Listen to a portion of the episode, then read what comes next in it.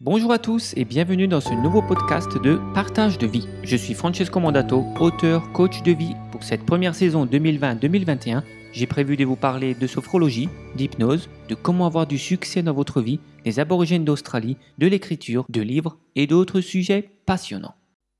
Dans ce 16e podcast dédié à la spiritualité, nous allons parler de voyage astral. Alors le voyage astral, en gros, qu'est-ce que c'est? C'est un dédoublement de votre conscience, c'est-à-dire que vous quittez votre corps momentanément avec ce qu'on peut appeler âme. Certains l'appellent juste corps astral, certains disent que c'est le corps éthérique. Mais si on étudie, comme je vous l'ai présenté la semaine dernière, les enseignements du grand maître spirituel Ivanov, eh bien, c'est l'âme qui contient le corps mental et le corps astral. Donc on va dire que c'est l'âme qui se dédouble, qui sort du corps et que vous pouvez en toute conscience euh, diriger tout en ayant votre corps qui est tranquillement installé sur un lit ou sur un canapé. Donc le voyage astral, c'est quelque chose que beaucoup, beaucoup euh, disent qu'on le fait inconsciemment toutes les nuits et que c'est une des raisons qui fait que notre corps peut se régénérer la nuit. C'est pour ça qu'on est inconscient totalement pendant qu'on dort. C'est parce que notre conscience, elle est en dehors de notre corps physique. Donc notre âme est sortie momentanément du corps pour laisser les cellules se régénérer. Mais il y a aussi beaucoup de personnes, beaucoup, beaucoup de témoignages de personnes qui arrivent à faire cela tout à fait consciemment. En conscience, il y a beaucoup, beaucoup de personnes. Donc c'est pas juste deux, trois personnes qui sont euh, euh, dans un coin précis, une région de la planète, qui disent ah ben nous on arrive à faire le voyage astral. Euh, non, il y a des milliers, des milliers de personnes dans le monde entier, des personnes qui ne se connaissent pas, qui racontent leur voyage astral et c'est toujours très similaire. On va revenir dans, dans un instant. Il y a toujours des similitudes, ce qui prouve que ce n'est pas une hallucination de certaines personnes isolées ou droguées ou quoi. C'est des personnes tout à fait saines d'esprit. C'est pas des gens qui sont dans des hôpitaux psychiatriques, hein.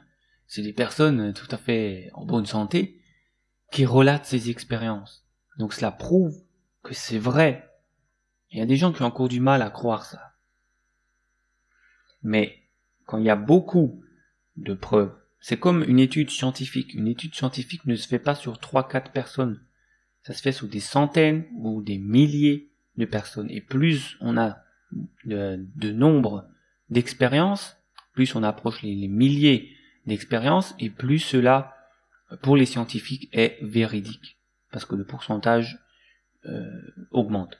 Et du coup, on a tellement de milliers de personnes dans le monde entier qui relatent ces expériences de voyage astro que, au bout d'un moment, on ne peut que l'accepter comme des faits. Ok. Il y a des études scientifiques qui ont été faites sur ça. Je vais en parler. Par exemple, il y a une étude qui a été faite par des personnes, enfin, par une personne qui était censé être un grand spécialiste et qui disait pouvoir faire des voyages astrales comme il voulait, des voyages astro. Donc, les scientifiques ont appelé cette, personne et ils ont fait une étude euh, avec des appareils électroniques, des choses vraiment scientifiques, dans un laboratoire et pas des gens spirituels qui essayent des choses et qui n'ont pas de preuves tangibles. Là, ils ont mis un système en place quel était ce système? Ils ont créé une pièce entièrement insonorisée, entièrement euh, bâtie avec des murs spécifiques d'isolation pour empêcher toutes sortes d'énergie de rentrer. C'est-à-dire que euh, il ne pouvait pas y avoir de courant électrique, enfin d'ondes électriques qui rentraient dedans. D'ailleurs, il n'y avait pas de, de, lumière ou quoi, entièrement sombre on pouvait pas capter tout ce qui est euh, ondes de téléphone cellulaire, donc euh, pas de réseau dans cette pièce, quoi, en gros. Pas de le wifi ne pouvait pas passer. tout ce genre d'ondes électromagnétiques qui pourraient tromper l'expérience scientifique. Donc une pièce entièrement euh, isotherme, on va dire, où aucune énergie ne pouvait rentrer. Ils avaient juste mis en place une caméra de détection de chaleur pour pouvoir détecter s'il avait un mouvement de température dans la pièce. Et ils ont amené donc ce voyageur astral et ils l'ont mis pas dans cette pièce mais en dehors de cette pièce, un petit peu plus loin dans le laboratoire. Et ils lui ont dit bon alors là euh, tu vas t'allonger et tu vas faire ta technique de voyage astral et puis euh, tu vas aller dans cette pièce à côté qu'on a totalement isolée et on va pouvoir observer parce que si tu arrives avec ton âme à aller dans cette pièce, on verra un changement de température. Nous pouvons en fait voir si un être humain est dedans. Vous savez, ces, ces images où les mouvements sont chauds, sont de couleur rouge, orange, et les êtres humains ou un animal qui passe dans, dans cette zone, il y aurait une forme rouge, orange ou jaune, couleur chaude, qui, qui passe et qui représente en fait la chaleur de l'énergie d'un être vivant.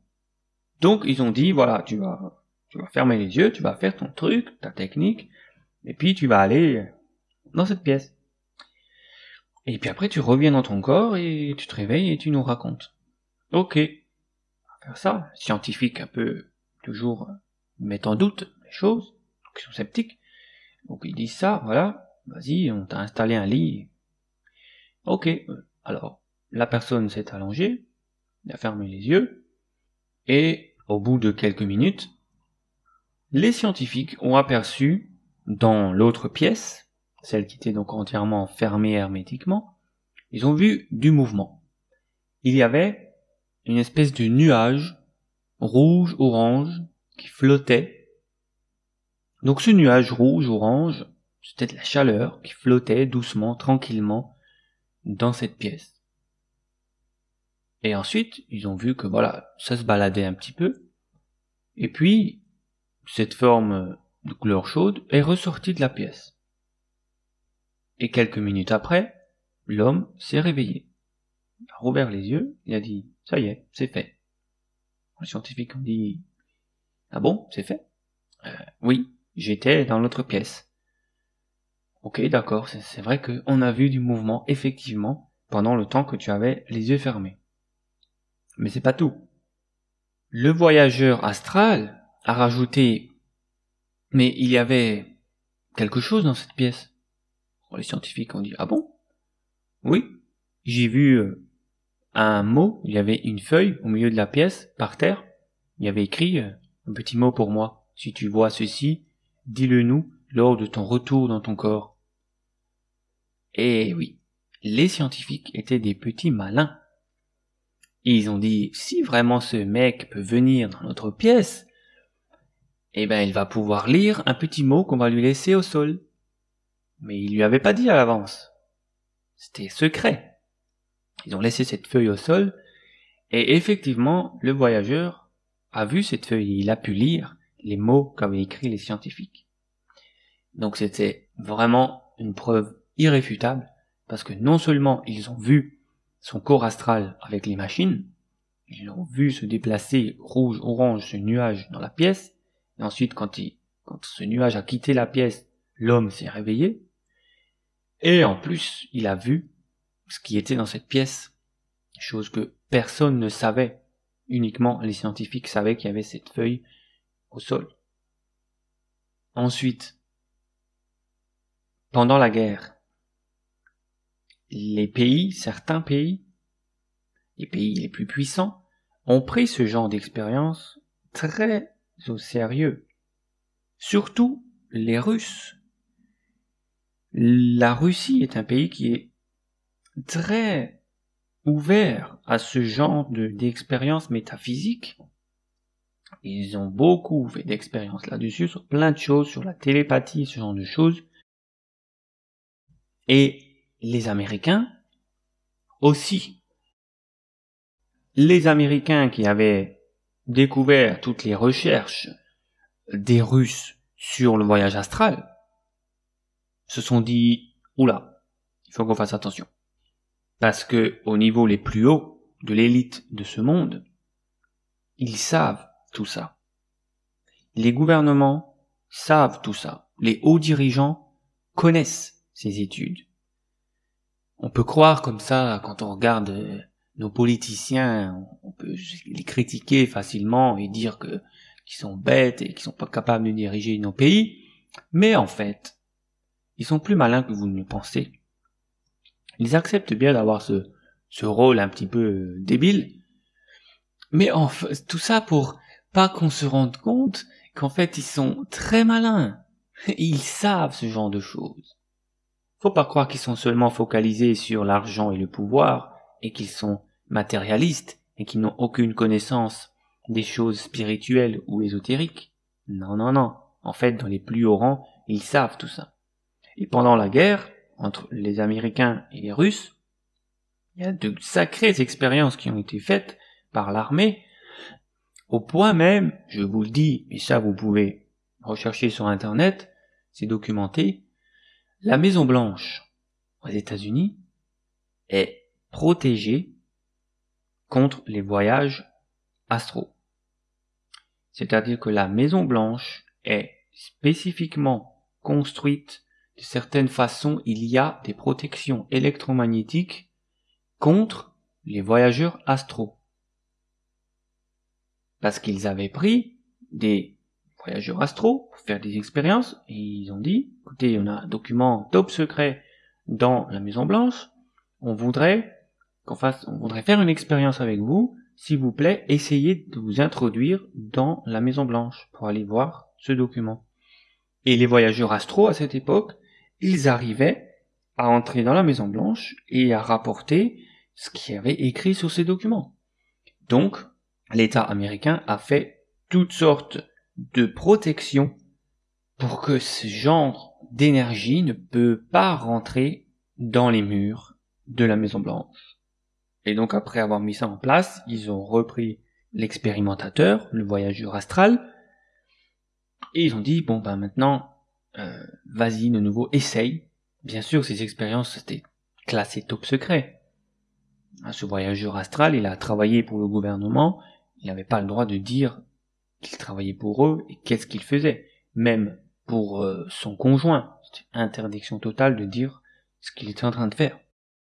Donc, nouvelle expérience, ils ont mis en place les protections, ils appellent de nouveau le voyageur astral et lui disent, bon, il faut que tu réessayes de nouveau de rentrer dans la Maison Blanche et de traverser les murs.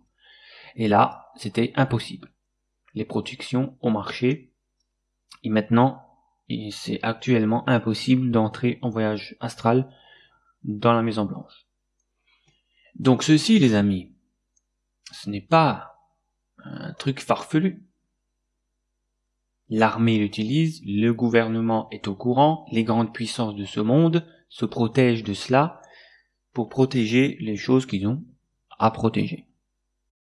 Donc, vous et moi, on n'a pas besoin de se soucier de tout ça, mais par contre, le voyage astral peut nous apporter à nous du développement personnel et spirituel.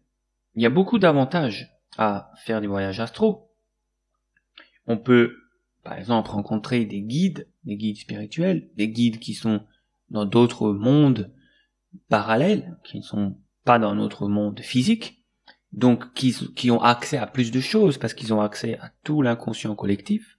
Et donc nous pouvons aller rencontrer en toute conscience certains de ces êtres qui, vivent dans ces autres mondes parallèles pour euh, poser des questions et en apprendre davantage sur le monde, sur l'être humain, sur l'évolution de la planète, sur le monde spirituel et au final sur nous-mêmes. Nous pouvons également aller voir des amis ou des membres de la famille pour voir leur état de santé. Parce qu'on a accès au monde éthérique, au monde astral et les maladies avant d'arriver dans le monde physique, c'est-à-dire avant qu'elles impactent votre corps physique, elles sont dans le monde astral. Elles tournent autour de vous dans votre aura parce que les maladies proviennent d'une raison spirituelle ou mentale ou émotionnelle, Et ceci n'est pas tout de suite dans le corps physique, il est d'abord en, en flottaison, on va dire, ça flotte comme le corps de ce voyageur astral dans l'expérience, ça flotte autour de vous, et ensuite seulement ça s'ancre dans le corps physique. Donc on peut très bien aller voir notre propre état énergétique, et pareil pour les gens que nous aimons. Pour prévenir à l'avance que quelque chose va arriver, une maladie ou quelque chose comme ça, et donc s'en prévenir à l'avance. Et puis il y a plein d'autres choses pour notre évolution que nous pouvons faire. Nous, pouvons forcément élargir notre état d'esprit, parce que quand on se rend compte qu'il y a tout ce au-delà, tout ce monde encore différent, et eh bien lorsqu'on revient dans notre corps physique, on voit les choses, on voit la vie d'un tout autre œil.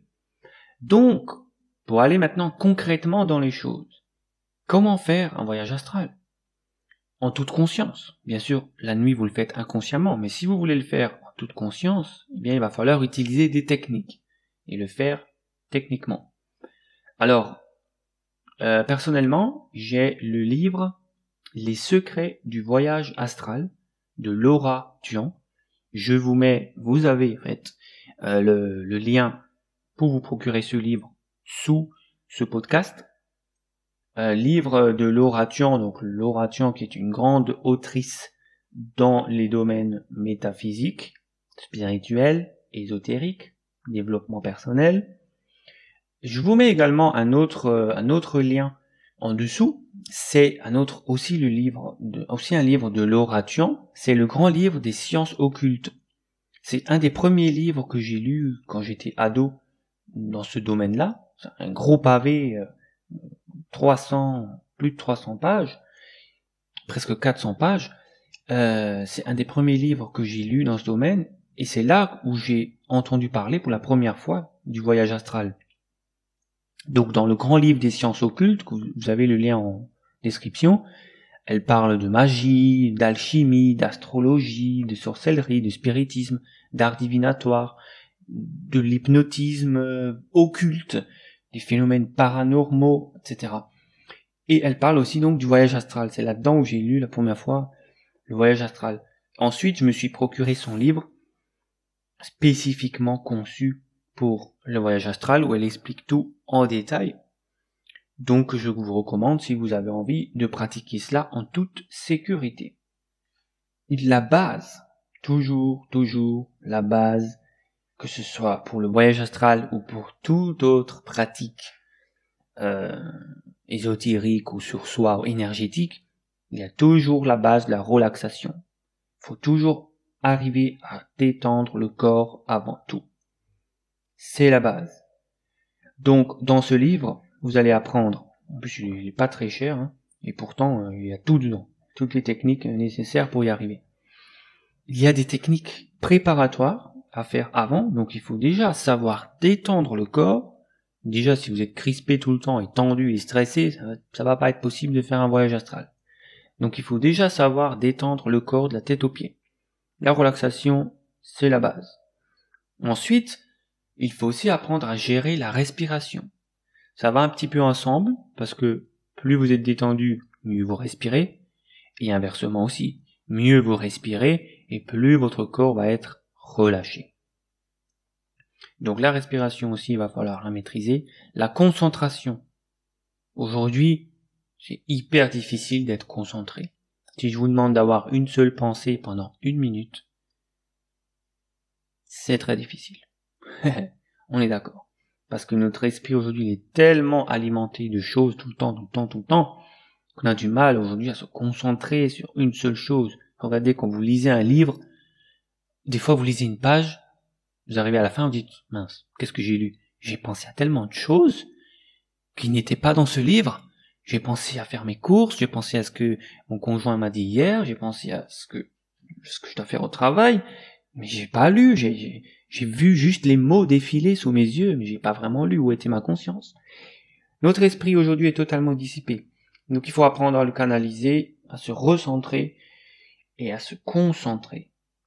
Donc la méditation fait partie de cela aussi. La méditation, la visualisation aussi, c'est quelque chose qu'il va falloir développer pour faire voyage astral, la volonté et la mémoire, même la mémoire. Oui, elle en parle dans le livre, parce que on peut très bien faire des voyages astraux et ne plus s'en souvenir quand on revient dans notre corps. Donc il va falloir aussi perfectionner la mémoire. Ok, quels sont les moments propices pour faire un voyage astral? Eh bien, le meilleur moment c'est soit le soir avant de dormir, soit le matin au réveil. C'est quand même plus simple le soir.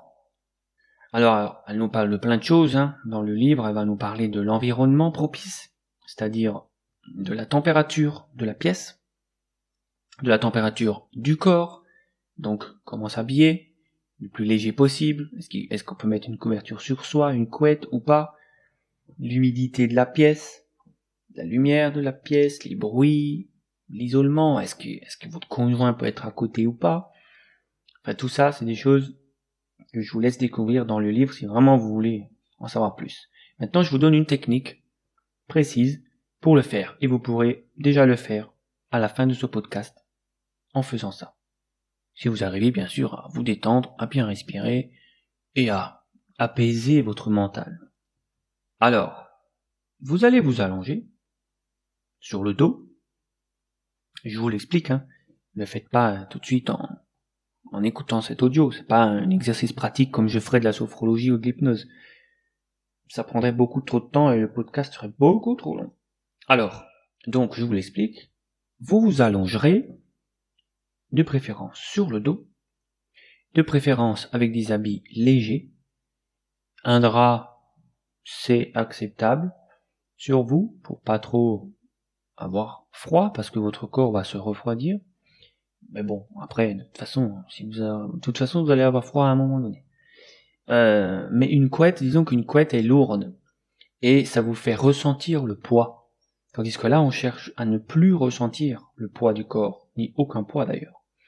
Donc, c'est pour ça qu'il est conseillé de plutôt avoir un drap ou, ou rien du tout, juste des habits légers. Alors, vous allez commencer par imaginer une vague bleue dans vos pieds. Comme si vos pieds se transformaient en fait en énergie bleue. Un peu comme des vagues de la mer bleue. Juste vos pieds. Vous imaginez cette vague comme ça qui ondule, comme si vos pieds devenaient tout mous, tout énergétiques, comme s'ils deviennent vraiment une vague de la mer. Lorsque vous avez réussi à ne plus penser à la forme vraiment de vos pieds, mais juste sentir une espèce de, de fluide comme ça bleu qui bouge. Ah bien là, vous allez monter avec cette visualisation dans vos jambes. Disons jusqu'aux genoux d'abord, les mollets, les tibias et les genoux. La même chose. Vous imaginez que cette onde bleue, cette vague bleue monte jusqu'à vos genoux et vous attendez le temps qu'il faut pour que le bas de vos jambes se transforme aussi dans votre esprit. Bien sûr, vous avez les yeux fermés, dans le plus noir possible dans la pièce. Plus d'obscurité possible. Ne faites pas ça en plein, en plein jour avec les volets grands ouverts. Bien sûr, au préalable, euh, détendez-vous, hein. faites d'abord une genre de relaxation méditation avant de commencer à visualiser ça. Et ensuite, vous faites remonter encore dans les cuisses cette vision pour imaginer que tous vos jambes sont maintenant bleues et en train de bouger comme une vague de plus en plus légère. Vos jambes sont de plus en plus légères. Et ainsi, vous prenez tout le bassin, vous imaginez vos organes génitaux, les fesses, tout ça se transforme en ondes bleues, en vagues bleu. Et ensuite, vous faites remonter ça dans le ventre, dans le dos, dans les bras. Vos bras deviennent complètement souples. Et à ce moment-là, d'ailleurs, j'ai oublié de vous dire, il ne faut pas bouger d'un poil. Il ne faut pas bouger parce que sinon vous allez ressentir votre corps physique. Et là, le but, c'est d'entrer en contact avec votre corps astral, énergétique. Donc vous faites remonter cette sensation, et là, les épaules, les bras, le buste, et les jambes, bien sûr. Vous continuez, hein, les jambes et, les bleus, vous continuez à garder cette image de votre corps qui devient une onde, une vague, une énergie. Et lorsque vous avez réussi à imaginer tout jusqu'au cou, donc il ne reste plus que la tête, quand vous êtes sûr que les bras, les jambes, les mains, vous les sentez plus, vous ne voyez qu'une onde bleue et vous commencez limite à sentir vraiment euh, un mouvement, comme si ce corps est vraiment en train de bouger, de flotter. Vous sentez même plus le lit, vous commencez à sentir comme si vous étiez sur l'eau. Et puis à ce moment-là, c'est la dernière étape, c'est la moins facile, c'est au niveau de la tête, d'arriver à faire cela maintenant au niveau de votre crâne, de votre visage, de vos yeux, de votre tête. C'est la dernière partie de votre corps que vous devez imaginer dans cette onde bleue totalement fluide. Et là, lorsque vous arrivez à faire ça, que vous voyez donc tout votre corps qui est dans une onde bleue légère, qui tourne, fluide, vous là, vous ne pensez plus aux formes de votre corps. Vous ne voyez que cette onde bleue. Et eh bien, à ce moment-là, vous allez mettre l'intention, et l'intention, vous allez l'apprendre aussi dans le livre, avec le lien en dessous, si vous avez envie d'aller plus loin, c'est que vous allez avoir une espèce de torpeur. Vous allez mettre l'intention de vous surélever, et c'est juste avec votre intention que vous allez pouvoir bouger votre corps astral. L'intention de vous lever du lit, mais bon, à ce moment-là, vous devriez déjà avoir oublié votre lit, donc juste l'intention de monter vers le plafond.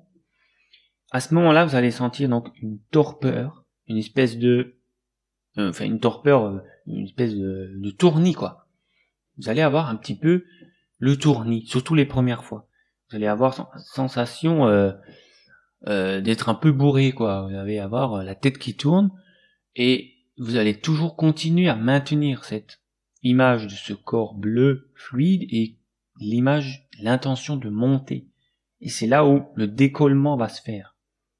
En fait, la première étape, c'était de rentrer en connexion avec votre corps énergétique. Et la deuxième étape, c'est le décollement. C'est là où le corps énergétique va se décoller du corps physique. Et ça, c'est l'étape la moins facile. Parce que souvent, on est à ce moment-là tellement détendu qu'on part vers l'endormissement. Et très souvent, on s'endort. Mais si vous gardez la conscience éveillée, eh bien, vous allez pouvoir, avec votre intention, vous lever quand votre tête est totalement bleue aussi, hein, vous levez, et très souvent c'est par la tête que ça commence, comme lorsque vous vous levez tout simplement de votre lit, hein, c'est la tête et le buste qui se lèvent en premier. Donc vous mettez cette intention de vous surélever, et c'est là où le décollement va se faire. soit ça marche, soit ça marche pas. et si ça marche pas, vous allez réintégrer votre corps et, l'onde bleue va disparaître, en fait, vous allez limite vous réveiller de nouveau. Soit vous allez vous endormir. Le lendemain, vous allez vous réveiller, vous allez vous dire, ah mince, ça va pas marcher. Bon, mais si ça marche, à ce moment-là, vous allez décoller petit à petit. Donc peut-être ça va être juste le haut du corps et après seulement les pieds en dernier. Vous allez être comme debout avec les pieds encore, euh, enfin le corps énergétique euh, des pieds encore dans vos pieds physiques. Et après seulement, vous allez pouvoir vous bouger, décoller totalement du corps. Et euh, à ce moment-là, vous, vous pouvez donc être à côté du corps physique, en toute conscience. Ça, c'est l'étape vraiment la, la moins facile à gérer, parce qu'au début, on peut avoir peur. Et donc, si on a peur, ben, ça va, ça va descendre. Euh, mais bon, il n'y a pas de raison d'avoir peur. Comme le dit l'oration dans son livre, euh, où vous pouvez apprendre les systèmes de protection et les choses euh, à faire pour, être, pour que ça se passe bien, ben vous éliminez en fait les peurs. Donc ça marche. Et donc, à ce moment-là, ben, c'est tout un monde qui s'ouvre à vous, et là, ben, je vais pas vous dire quoi faire, parce que c'est à vous de voir ce que vous voulez faire euh, grâce au voyage astral. Il y a quelques idées aussi dans le livre de Laura. Et du coup, euh, les premières choses, enfin les premières fois que vous allez le faire, vous n'allez pas aller très loin. Euh, vous allez aller juste dans votre maison et à la rigueur, même la première fois, je vous conseille de ne pas sortir de votre maison, de juste être aller dans les différentes pièces et regardez. Et ensuite, vous revenez dans votre corps.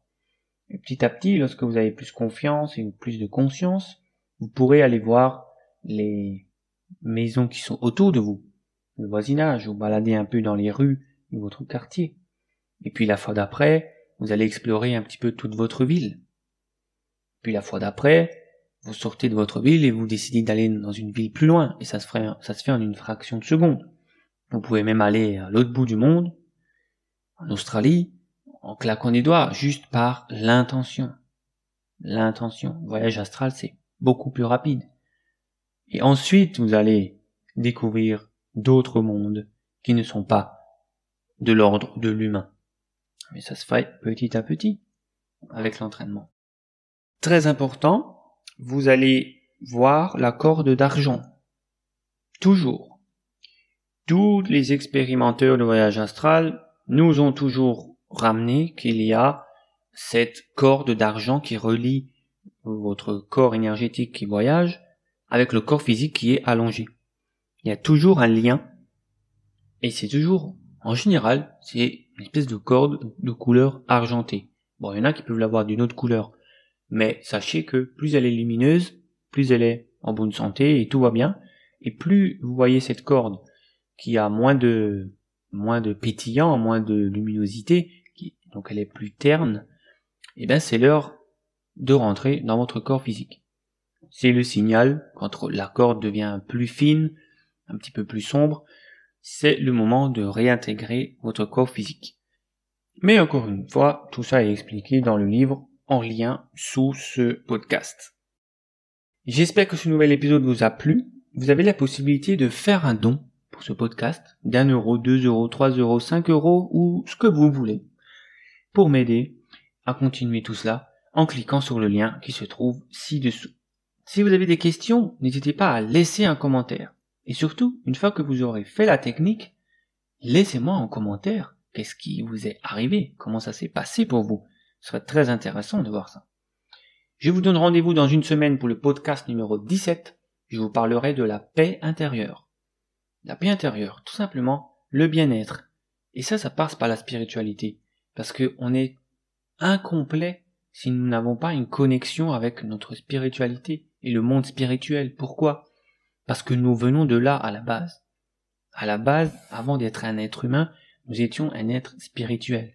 Donc vous pouvez être heureux financièrement, vous pouvez être heureux en couple, vous pouvez être heureux en relation familiale, amicale, vous pouvez être heureux dans vos loisirs et dans votre travail, mais s'il vous manque le côté spirituel, vous n'aurez jamais une vraie paix intérieure et un épanouissement total, parce qu'il manque la connexion avec qui vous êtes vraiment et avec le monde d'où vous venez. Donc la semaine prochaine, je vous parlerai de la paix intérieure. Je vous invite à lire mon livre 12 concepts pour mieux vivre votre spiritualité, pour trouver également cette, joie et ce bien-être profond. Il est aux éditions Alliance Magique. Il est également en lien sous ce podcast. Et je vous invite aussi à liker la page du livre 12 concepts pour mieux vivre votre spiritualité sur Facebook afin d'approfondir votre spiritualité. À noter également qu'une formation vidéo tirée du livre va sortir au cours de l'année 2021. C'était Francesco Mandato pour le podcast hebdomadaire Partage de vie. Pour me contacter, vous pouvez le faire par les réseaux sociaux Facebook, Instagram, YouTube ou par email à francesco.mandato.yahoo.fr. Aidez-moi à faire connaître ce contenu gratuit en vous abonnant, en laissant un commentaire et en partageant auprès de vos amis.